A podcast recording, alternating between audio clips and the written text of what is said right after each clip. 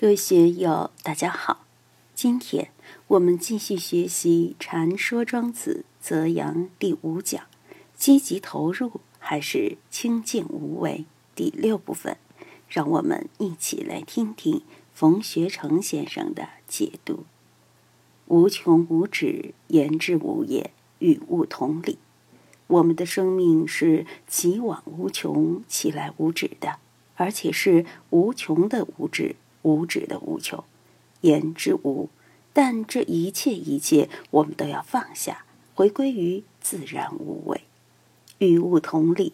万事万物，一切众生都在大道中生灭。三世诸佛有知，而众生无知。我们无知，就还他无知。别自以为自己也是三世诸佛，什么都知道。我们千万不要干这种傻事。我们还是要承认无知，要甘于无知。尽管我们无知，但我们与物同理。我们大家都回归于物，回归于自然，不在这个死生问题上折腾自己，因为这本身就是物欲嘛。很多修行的人都进入这么一个怪圈儿，年纪轻轻的去参生死。你问他在忙什么？哎呀，生死事大。要把生死贴在鼻尖上，要了生托死，成天都坐在蒲团上，又不去上班，更不去干事业，老婆也不要，孩子也不管，父母也不管，我要了生死。实际上，这个生死和你有什么关系呢？你过日子就行了。生死是招之即来，挥之即去的吗？修行不是这样修的呀。天天念佛的不是修行。天天打坐的不是修行，天天拜佛的也不是修行，天天念咒的也不是修行，天天接印的也不是修行，那都是搞些玩意儿来玩而已。如果心里面总是被那个东西系缚住，反而又成了一种烦恼，又成了一套枷锁，把你套住了。为什么呢？万法皆空，你把这些空掉，就自在了。大家注意，一定不要在这个方面去犯傻，要与物同理。或始末为，言之本也，与物终始。不论你是不是要介入这个事，或者超然于这个世界，言之本也，与物终始，你还是得回归自然，还是得与物终始。每天积极用始，能了生死吗？天天去末为，又免得了生死吗？一样的，都是我们心里的一些念头而已。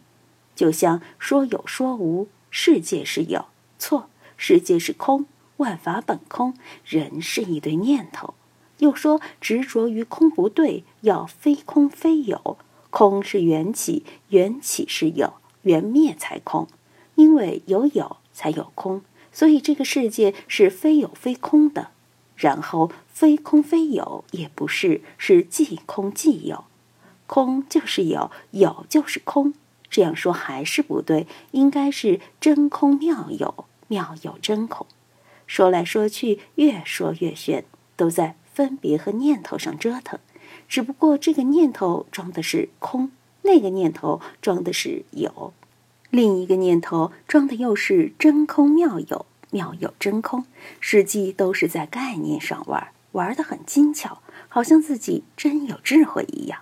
实际上，对那个有一点儿都没有触动，都是在念头上玩概念游戏。所以佛经里说，凡有言说，皆成戏论，都没有用的。庄子在这里还是谈得很妙的，或是莫为言之本也，与无终始。你还是离不开大道。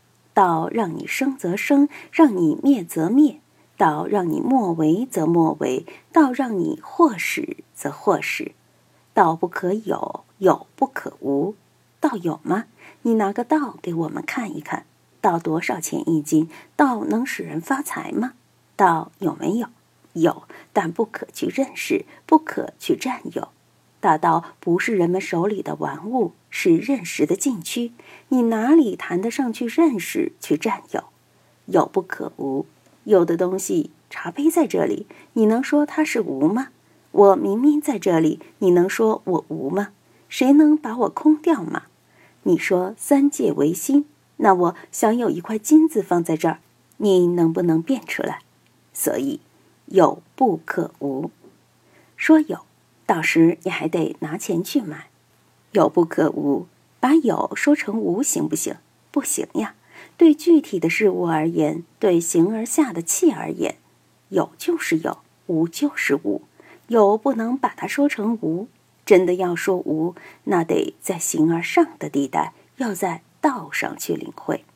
有人问曹山禅师如何是道，曹山说：“兔脚不用无，牛角不用有。兔脚无，还需去证明它无吗？牛有角，还需要去证明为什么有吗？”禅师对此的理解是真实不虚的。另外，大道是真实不虚的，是有，你也不能把它说成无。所以，对有无这两个字真的不好去弄，何况是在道上谈这两个字。大家可以重温《道德经》的第一章：“道可道，非常道；名可名，非常名。无名，天地之始；有名，万物之母。故常无欲以观其妙，常有欲以观其教。此两者，同出而异名。”同谓之玄，玄之又玄，众妙之门。对包容有无的道，对这个众妙之门的道，说有说无都错。下面庄子借太公条之口继续说：“道之为名，所假而行。为什么有道这个名称？所讲而行，是不得已强自之曰道，勉强给一个说法，就叫道。”就像佛这个称号，佛陀这个称号，在中国就神化了。佛啊，好了不起！大雄宝殿里面坐着，极乐世界里面住着。其实，佛翻译成汉语就是觉悟者。实际上，在宗教化了以后，把佛作为一个终极目标，已经不仅仅是觉悟和解脱，被宗教化为信众心目中的佛的感觉。把觉悟、解脱这么一个很朴实的、很实在的东西，反而给忘了。所以，的确是道之为名，所假而行，给一个假名而已，并不是真的有道这么一个名字。你要是翻译成英语，那又会是什么读音？说不清的。或使莫为，再无一曲。夫胡为于大方？不管你是积极的去干事，或者是清静无为不干这个事，你永远都是处在再悟一曲这么一个地带上，很有限的。我们坐在这里，可以自豪地说：“我即宇宙，宇宙即我。我是英雄，我是豪杰。”其实你就是你，离开了你这个身体，离开了你的精神内容，还能到哪里去耍威风？威风不起来的。不论你怎么去用功用力，或者清静无为、虚静自化，你还是一个具体的你。在别人看来，你就是你，张老三或王老二，就是这么回事。每个人在自己的内心世界里面都是很高傲的，但在别人的眼睛里面呢？昨天王少凡先生还说：“嘿，我这个是无上智慧啊。”五万到五百万就是门槛费，就看你们舍不舍得。我说你是这样想的，别人未必就这样想。你认为你有无上大法可以让人明心见性，别人却认为你在骗钱。连叶曼女士都说：“老弟呀，你都快七十了，弄那些钱来干什么呢？你有你的看法，别人有别人的看法，这也是再悟一曲，夫胡为与大方。”大方就是大道，在大道面前，我们永远应该谦虚一点，卑微一点。哪怕你真的得了道，更要谦虚一点。我们大家一起来感觉下，每个人都生活在每个人的人事圈里面。社会是以具体的个人为细胞、为载体而形成的关系网，每个人都有自己的关系网络。上下左右，呼啦啦的形成了一个庞大的关系网，于是组成了社会乃至国家。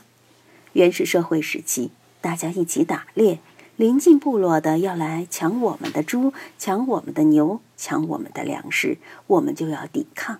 谁的力气大，谁就是老大。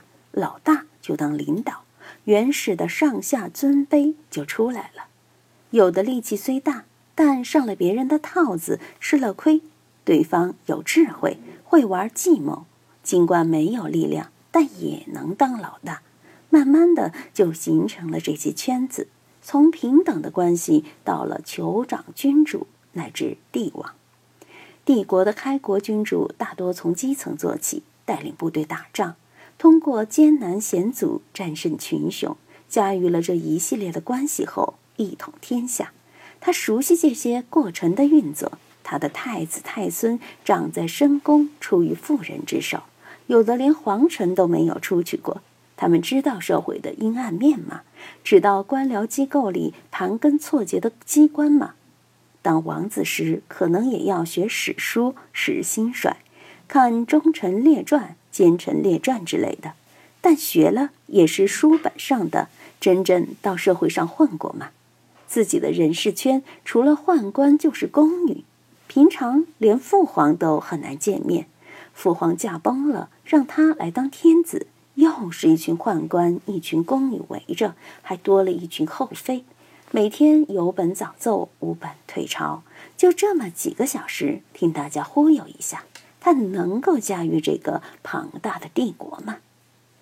整个社会是什么力量在运作？